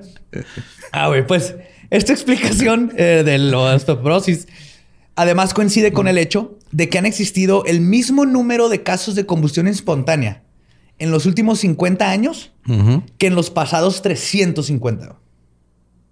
¿Hay más cosas flamables en nuestra vida? Esto es paralelo a que en los últimos 50 años la vida no solo ha sido más sedentaria, sino que el peso promedio ha subido y también los casos de osteoporosis. Ajá, sí. Cada vez es más probable. De hecho, estaba leyendo la tesis que leí sobre esto era del 2000 y era así como que uno de cada tres adultos en Estados Unidos tiene osteoporosis. Y sobrepeso. Y sobrepeso. sí, o sea, es el... Una vez nos explicaron ese pedo, ya creo que era mi... No me acuerdo quién era, pero era una, persona ya muy grande y nos explicaban que cuando una persona con osteoporosis este, se fractura, no es que se haya caído y luego por eso se ha fracturado, es que se fracturó y por eso se cayó. Casi siempre pasa eso. eso le pasó a mi abuelita. A la verga. Sí, iba caminando hacia abrir la puerta y nomás su hueso se rompió. pues por eso se cayó. Y luego cuando se caen, pues se, vuelve otro pinche hueso. Sí, porque la, fractura es, diferente el tipo de fractura de, o sea, cuando el hueso se vence, por decirlo Imagínate un carrizo ya seco que se quiebra. Cómo se deshace si le pones peso. Eso es lo que empieza a pasar con Sí, a una fractura de impacto que es. Por eso el sobrepeso es el que hace que se rompa el pinche hueso. A, veces y a veces nomás el hueso está demasiado ya este frágil por dentro. Tiene la densidad tan baja que es como un carrizo muy delgadito. Entonces no aguanta y se deshace. Por eso es importante cuidar los osteoporosis. ¿Y, el peso. Calcio y salir al sol para que se pegue la vitamina D. Sangre. no mucho. Ya los doctores les dirán bien cómo está de hacer eso. Pues bueno, ya sabiendo eso, para concluir, me gustaría regresar al caso del libro inverosímil que me traumó de chico. Este caso en específico sucedió en 1951 en el estado de Florida, en los Estados Unidos. Ser Florida, sí. Florida man. Ese güey era cristal, por eso se quemó solo. de hecho, la víctima era Mary Reeser. Era sales de baño. ¿eh? Mary Reeser. Mary Reeser. Una mujer de 67 años de edad, con sobrepeso, que tomaba píldoras para dormir. Y que su hija la describe como, y cito, nunca la veía sin un cigarro en su mano. Ya le pusimos palomita a todas las teorías del que hablamos, ¿no? Su cuerpo fue encontrado por una de sus inquilinas cuando fue a entregarle un telégrafo. Mary había estado sola por lo menos 8 a 10 horas. Entonces, cuando llegan a entregar el telégrafo, la, chava, la inclina, toca la chapa y siente que está como caliente. Y le habla a los bomberos. Y es cuando entran y encuentran la foto famosa de verosímil, así de una silla quemada con nomás las piernas. Ahora bien, sabiendo lo que aprendimos de los experimentos, podemos concluir que dada la capacidad para responder adecuadamente al ser incendiada, que de, de Mary, que pudo haberse visto disminuida debido a su edad avanzada, su obesidad y el posible estupor causado por las pastillas para dormir, que era común que dijeron que a veces no la podían ni despertar. Aunado a que estaba sola en casa, sin alguien que la pudiera socorrer, podemos imaginar que Mary se, queda dormida con un cigarro en la mano, el cual cae sobre su pijama. Este, son los 50, todo era de pichi rayón y un chorro de, de este tela gasolina y plomo. Las vestos, güey. No, si hubiera sido las vestos se salva. No de cáncer de pulmón, pero sí quemarse, güey. y entonces, este, nadie la puede socorrer porque está ahí sola. Mary se queda dormida con el cigarro, prende su pijama y a medida que el cuerpo comienza a arder, la grasa se derrite y es absorbida por la ropa. Y el sillón, donde la encontraron, y esta tela actúa como mecha, ayudando a sostener el fuego. Que también se han hecho carne asada. Les ha pasado que se, que le, se le cae la grasa del carbón y suelta la flama. Y se queda un chingo la flama y no la puedes apagar con nada. Es lo que se le dice cachondear al asador. Ajá. Ajá, andas cachondeando al asador. Eh, ahora, creo que la duda más grande que tengo de todos estos casos es... ¿En algún momento se despertarán, güey? O sea, en algún momento de las ocho horas que se están quemando, habrán entrado en conciencia de verga, me estoy quemando. No sé. Yo creo que si están inconscientes, por suerte, primero, la mayoría de la gente, cuando te quemas, te eh, mueres por asfixia. Ajá. Primero. Pero llegas a porque también debe, o sea, debe entrar, o entras en estado de shock o te asfixias. Quién sabe si se levanten y estén ya en shock y nomás. Así se escucha. Cuando quemas algo vivo, güey. Las langostas cuando las hierves. Ah, también. Por eso están gritando. El ah. es langosta de no mames, güey. También, también pasa con los camaleones, güey. no quemé un camaleón, pero se cayó una fogata, un güey, un camaleón y, suenan así, güey. Ya no lo podemos rescatar. pues que suena. sale el. Como el aire. Se le sale. Porque se me haría, o sea, la neta creo que a mí es lo que más me sacaría, de, pues es lo que se me hace más creepy de todo el pedo. es de, si en algún, en algún momento estás consciente por un segundo, medio segundo de que verga ya me morí quemado y ya no tengo nada que hacer. Que te vuelves a dormir, la estufa y lo te mueres. Sí, ah, no, no, no, no, no, dejé prender la estufa, soy yo. Ah, no me estoy quemando. sí, güey. Me estoy quemando cinco minutos. Un saludo a Lavner, güey, que siempre se está quemando. Casa Verde. Pues este, entonces hay suficiente combustible como esta, como la persona tiene sobrepeso, en este caso Mary, hay suficiente combustible para mantener el fuego durante varias horas. La destrucción se concentra alrededor del torso, donde el suministro de combustible es mayor. Especialmente la mayoría son mujeres, entonces hay grasa extra por los senos y guardan más grasa para el invierno. Funciones fisiológicas. Mamá osa. Ah. Bueno, y a medida de que la grasa se quema, los subproductos se condensan en los muebles y paredes circundantes, creando la masa grasosa. por eso se hace todo. Se empieza poco a poquito, va saliendo grasa como la cocina, que luego no sabes cómo chingados arriba de los gabinetes hay una capa de grasa de, años y años de estar cocinando. Es lo mismo. No me cosas. Ah, güey. Ah, bien cabrón, güey, neta. Pues el fuego es pequeño. O sea, fue la grasa atrás de tu gabinete, no fue el hecho de que estamos escribiendo una señora. No, a la señora me dio asco. Ah, no, no, la grasa de los gabinetes está chida. el fuego es pequeño, humeante y por lo tanto no se propaga. Es como cuando se cae un pedacito de grasa en, la carne asada que es una, es una, flama así, una sí. Se vuelve a prender bien cabrón el carbón. Sí, y ahí queda nomás, no, no se expande, se queda ahí. Una vez que las llamas finalmente alcanzan los huesos, son fácilmente destruidos debido a la condición existente debilitada y deteriorada de los mismos. Después de varias horas, el combustible se agota y el fuego deja de arder, dejando solo sus piernas, en este caso, que estaban por debajo de la flama, porque la flama empezó de la cadera para, arriba, las cuales caen al suelo al desprenderse del resto de su cuerpo y se crea la imagen con la que todos crecimos. De las piernitas. Y esa es la explicación de la combustión humana espontánea. Donde hubo fuego, piernas de viejita quedan. Sí, hay, hay y de ahí renacerá una nueva. La abuela Fénix.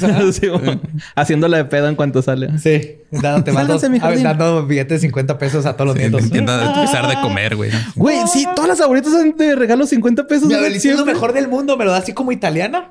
Ajá, como la mafia, güey. Ajá, porque así le llegaba, no, hijo, y me daba la mano y así de, ¡oh, baby! Así que no se encuentran los papás. Es el mejor sentimiento del mundo. Sí, ma. Qué chingón. Mi abuela me ah. mandaba a comprar cigarros cuando tenía como 12 años. Me mandaba con el cigarrero a la esquina. Así, vaya con el cigarrero, me dijo, tráigame unos Malboro blancos. Como puedes mandar a tu criatura te los vendían, Sí, porque saben que eran para mi abuela. Ya la conocían, ya me habían visto con ella. Y era, ah, son para mi abuela. Ah, Simón, toma. ¿Te puedes mandar a comprar caguamas a los niños? Con el cartoncito, ¿no? Ajá. De hecho, ya mi abuela este, fumaba, mi abuela materna fumaba tanto que pues, los compraba en cartón, güey, ya los, los cigarros. No, mm, sería más barato. Ajá, sería más barato. Y el, el, el último misterio misterioso es el Dark Knight Satellite. Es este satélite que le llaman el Dark Knight, como Batman, que tiene como de los 60 que lo descubrieron. Y nadie sabe qué es. Los rusos dijeron, no mames, no es nuestro. Y los gringos dijeron, no mames, no es de nosotros. y, ahí tenemos décadas tratando de explicar. Búsquenlo, googleenlo. México, señores. No, es una cortina. Es una cortina solar que se desprendió de un satélite y ya agarró se quedó flotando y está en órbita. y agarró una forma bien curiosa, pero allá están las fotos, está comprobadísimo que es una cortina. También era de las cosas que me intrigaban un chingo de, de, niño. Es una cortina espacial. Lo ya siento mucho. Güey, es una cortina. Ya, ya, o sea, ya, ya subimos de nivel. Antes eran cortinas de humo, ahora son espaciales. Ajá. sí.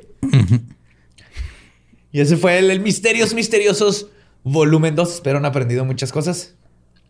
Y ya, hayamos dejado muchos. La combustión sí me aclaró muchas dudas. A mí sí me acuerdo, Oye, pero entonces, ¿por qué la, gente pensaba que era un fenómeno, güey? Pues, yo hasta, que no investigué, yo todavía, porque, eh, por ejemplo, yo tenía la idea de que era en... En chinga. sí, yo también eso, me imaginé esa idea de, que alguien decía, espérate, voy a cagar. Y luego tu amigo no regresa en media hora y lo regresas y nomás están sus piernas, güey. Simón. No, son horas. Y luego también, este, por cómo es que no se quemó todo alrededor. Y así que es algo que se explica fácilmente con química y cómo funciona el fuego. Y, también los Malditas huesos. leyes de la termodinámica arruinan todo. También los huesos, porque para calcinar a alguien necesitas mínimo Pinche morro castroso, nada más quiero que me abraces, ¿no? Entonces era más bien eh, por la idea de cómo lees que es la combustión espontánea. Si dices esto no se puede explicar, ¿cómo chingados explicas esto? Ya cuando me puse a investigar fue, oh, oh, ah, todo empieza a tener tiene un chingo de sentido. O sea, es un fenómeno. Desde la razón de por qué no hay combustión animales, es porque esos güeyes no se acercan al fuego y si sí, no andan drogados y están jetones.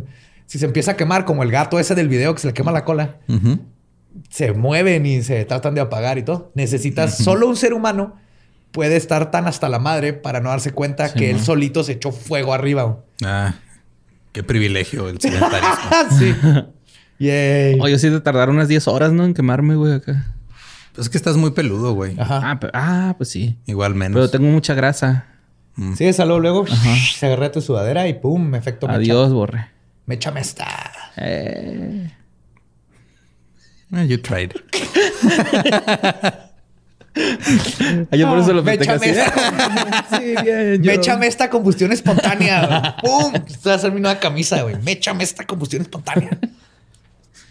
Te amo, abuelita, atrás. Sí. Te amo, abuelita. Never forget. Pues bueno, este nos pueden escuchar, encontrar en todos lados como arroba leyendas podcast. Si tienen algún caso de combustión espontánea que quieran compartirnos, adelante, se vale. Si han visto amibas voladoras también. Eh, si han visto hombres de miel. Melificados. melificados. Melificados. Sí, si cualquier misterio que, consideren que, sea válido, lo pueden, nos pueden decir qué pedo. Y... Sí, mándenos para ir apuntando ahí para volumen 3. y tal vez tengamos otro, otro volumen de... Digo, va a haber más, pero no sé cuándo. No sabemos cuándo, pero con se junten suficientes. También me pueden encontrar en todos lados como arroba ningún Eduardo. A mí como Mario López Capi. Y me encuentran como Elba Diablo. Nuestro podcast ha terminado. Esto fue Palabra de Belzebub. Podemos irnos a pistear. Novia. Yes.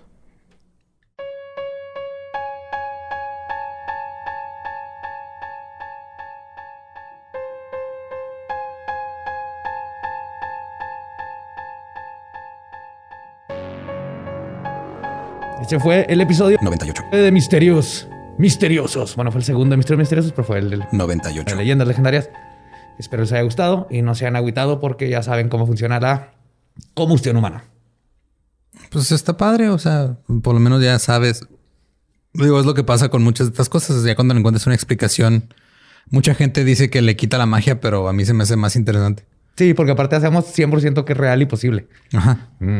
Es como cuando ves este cómo hacen el truco de magia. A mí me gusta mucho ver los, los videos de los magos como explicando sus trucos de magia. Es Joe Rogan. De Penny Teller. Lo volvió a ser el mago enmascarado. Ese ha sido el mago enmascarado. Mi hipótesis siempre ha sido que es Joe Rogan. y nadie sabe, güey. Es su parte bondadosa. Puede ser. Nadie sabe que es un gran mago. Y este, y a mí me gusta mucho porque te, enseñan la, habilidad que debe tener el güey para hacer la, que la ilusión parezca real. Y esa parte se me hace bien chingona, pero hay unos que dicen, ay, no mames, es fake. Pues claro que es fake, güey. O sea, el punto es que tú no lo puedes hacer y él sí. Es el único lugar que como adulto vas a que te hagan pendejo a propósito. Esa es la... El único, ¿estás seguro? ¿Has visto el mundo últimamente, José Antonio? bueno, pero ahí pagas, pagas para ir y sabes que sí, hay mucha gente que pagó su transporte al Capitolio también, güey. O sea, en fin, hablando de... es que lo tengo muy presente ah, en la mente, güey, porque... Vamos a hablar de las noticias, no de lo que está pasando ahorita y de todo el desmadre y la guerra civil que aparentemente sigue pasando en Estados Unidos desde hace ciento y cacho de años. No, vamos a hablar de este que eh, cuando firmaron el proyecto de ley que incluía muchas cosas, entre ellas eh, nuevos apoyos para la gente que está sufriendo por el COVID, ya sea Ah, que al fin soltaron los beneficios extras. Lo que pasó fue de que ya cada año tienen que pasar como el proyecto de ley que financia todo. O sea, es el Omnibus Spending Bill, se llama, que es para que el gobierno siga haciendo su jale. ¿no? Y ahí metieron lo del coronavirus y metieron un chingo de cosas. Y una de las cláusulas que viene ahí es de que durante el año fiscal del 2021 tiene que el Congreso decirnos qué pedo con los objetos, este, con los fenómenos aéreos no, este, ¿cómo Con los WAPs no identificados. ¿Quién fue la joya de persona del Senado que metió eso ahí sin que nadie se diera cuenta, güey? El Congreso ya tiene rato que como que se mete con... No sé exactamente por qué, o sea, si nada, más hay miembros del Congreso que están como obsesionados con los ovnis y con los WAPs. Hay unos badías ahí adentro que llegaron al poder y esto están, eso lo están usando. Pero en sí, este lo metieron ahí y tienen. Este, ¿Cuándo se acaba la.? Pues un solo güey que empezó a ver X-Files otra vez. Sí, Es probable. En Amazon, ¿no? ¿Dónde sale? Sí, sí. Ahí el güey. en sí, el, esto tiene que ver en realidad con, con los videos que ya hemos discutido que desclasificó el Pentágono y todo eso tiene que ver con esos. Si quieren que saquen, la información que hay de, esos en específico. El pedo es de que, este, como son agencias que se gobiernan solas, pues puede que mm. digan, ¿sabes qué? Pues me vale madre. O sea, eres el Congreso, pero yo no te respondo a ti, güey. Ah, shit. Puede pasar eso. Pero eso de maneja... es bueno porque quiere decir que no nos quieren decir cosas. Porque si se manejan la CIA y la inteligencia nacional y todo, es de, o sea, sí les pueden sacar como toda la información, pero toda negrita, así tachado. Como los finders cuando lo saqué. Entonces, el este, sí, son más o menos seis meses lo que tiene que eh, meter. Y fue cuando lo metieron como parte de, eh, o sea, el comité que se encarga de eh, hacer la, todo lo que es el financiamiento para la inteligencia en el 2021, pero estas madres fueron los que metieron eso ahí. Qué chido. Lo que no encuentro es el nombre de quien lo hizo, pero es probable que este, en seis meses salga información nueva, ya sea sobre lo que ya han desclasificado antes o sobre otras cosas que no. ¿O dónde está IT? E es probable IT, e este, pues. No, él se regresó a su casa. ¿Cómo que dónde está? Sí. Más bien eh, la línea que usó para comunicarse a su casa. es la que necesitamos. Hablando de líneas y del espacio y de ovnis, nomás para que la semana que entra, porque van a empezar a preguntar, detectaron una señal de FM de radio en la luna Ganymede de Saturno. Sí, pero es un fenómeno natural. son ondas de radio que producen los planetas. Y es que aparte acaban de descubrir otras más lunas, ¿no? Acaba de rebasar a Júpiter, güey, en lunas. Ah, Hace sí, poquito. Ganymede es de las de siempre, pero, está pasando en probe. Y el, entonces nomás eso. Es, sí está interesante, pero no es, no, no dejo el radio prendido a un alien en Ganymede. era guardia, ¿no? Y prendió. Era es el pinche velador. de Saturno. En sí, la, o sea, la realidad de por qué el Congreso está interesado es más que nada por seguridad. O sea, porque dicen es que porque hay este, cosas que no sabemos qué son y sobrevolando nuestras bases militares. Necesitamos saber qué pedo para poder este, saber a qué le estamos disparando, porque es lo que van a hacer, van a dispararle. O sea, claro, no. Nada más, nada más van a, quieren saber de qué color son antes de dispararles. Ay, güey. Si son verde claro, son verde oscuro, va a cambiar la manera en que los tratan, güey. si son gris claro, gris oscuro también. Entonces nada más quieren ver si van a ser balas de salva o de verdad. Sí, sí, definitivamente. no disparen nada, güey. ¿Por qué no, güey? Pues, ¿qué tal si se... Es un modus operandi que no viste este pedo de que como ya no tienen que invadir, se invadieron ellos solos.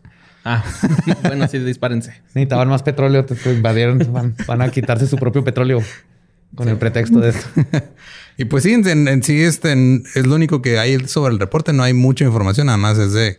Hay que estar pendientes de aquí a junio a ver qué pedo. A ver qué sale. Eso está muy interesante. Y yo, antes de concluir, nomás que decir que he estado viendo ciertas noticias en Guadalajara. Tengo una hipótesis. Puede que haya un asesino en serie suelto. Van siete u ocho. Anda suelto y por eso andaba haciendo cruces de caca o eso no tiene que ver. este es otro. El cagón en serie es otro. No, van siete muertes, todos iguales, un balazo en el pecho a personas al azar en la calle, tipo Son of Sam y Zodiac. Eh, siempre es la misma camioneta, es una Ram 700. Son como estas Rams nuevas que, tiene caja, pero cabe como un garrafón. No sé para qué hacen esas pendejadas, pero bueno. Es una de esas, se para así al azar enfrente del, cuando ve a alguien en la banqueta y le dispara. Uno ha sobrevivido y, el, y sigue. No he visto que la policía diga nada, pero en las noticias he visto ya. Son demasiadas coincidencias. Mismo, mismo modus operandi, misma camionetita blanca. Calibre. No los. Ajá, mismo calibre no lo roban o nada. Es gente que no tiene nada que ver, o sea, de diferentes lugares de la vida. Entonces, para los que estén de en Guadalajara, si saben algo, manténganme al tanto porque se me hace que hay ahí un... Si ven una pinche Ram, corran. Un Son of Sam. Ram 700. Ah, es la chiquita, que parece carrito. Oh, mames. A ver, ¿cuál es? Ah, ya, ya, ya. Ajá, no, no, la, no la he visto. Es, como todas estas que salieron que son como troquita carro. Te digo que es para cargar un garrafón de agua. Más chiquito, yo creo que tiene menos caja que un camino. Todavía el camino ocho cilindros que se tragaba así petróleo entero. Ajá. motor a madre. Ok, pues este. Cuídense. Sí, sí. No mames. Cuídense y estén pendientes porque yo lo he encontrado separado. No, no. Es México. Nunca han dicho, creemos que hay un asesino en serio porque a veces ni cuenta se dan. Entonces, de todas para que estén pendientes. Si vi ahí un patrón muy obvio pues cuidado con la gente que anda en Sí, Guadalajara los amamos, queremos volver, así que cuídense. Sí, pero no vamos a volver hasta que una nos vacunen, dos este sepamos que no hay un güey disparando a la gente random en la calle. ah, también. Sí. Eso es importante. Tenemos suficiente de eso aquí en Juárez como para ir a buscarlo a otro lado, la neta. Sería el colmo, ¿no? Sí, y te matan en otro. Ah, ya. Este, puedes sobrevivir. Sí, sobreviví 34 años en Juárez y luego fui a Guadalajara y me valieron, no mames en fin, este, pues muchas gracias por escucharnos y este, el próximo capítulo es el capítulo 100. Nos vemos en el capítulo 100. Este, ya, es todo. 100, 100 episodios con ustedes. Va a estar bueno, épico. Es un capítulo que ustedes escogieron. La, esa es la democracia. Para los que no les gustó, hey, esa es la democracia. Fue una clase Para los que no les gustó a venir a, venir a meterse. en la oficina de Gabe, güey, con cuernos y piel de oso. Y a robarse los monitos. ok, bueno, pues eh, muchas gracias. Nos escuchamos y nos vemos la próxima semana. Chao.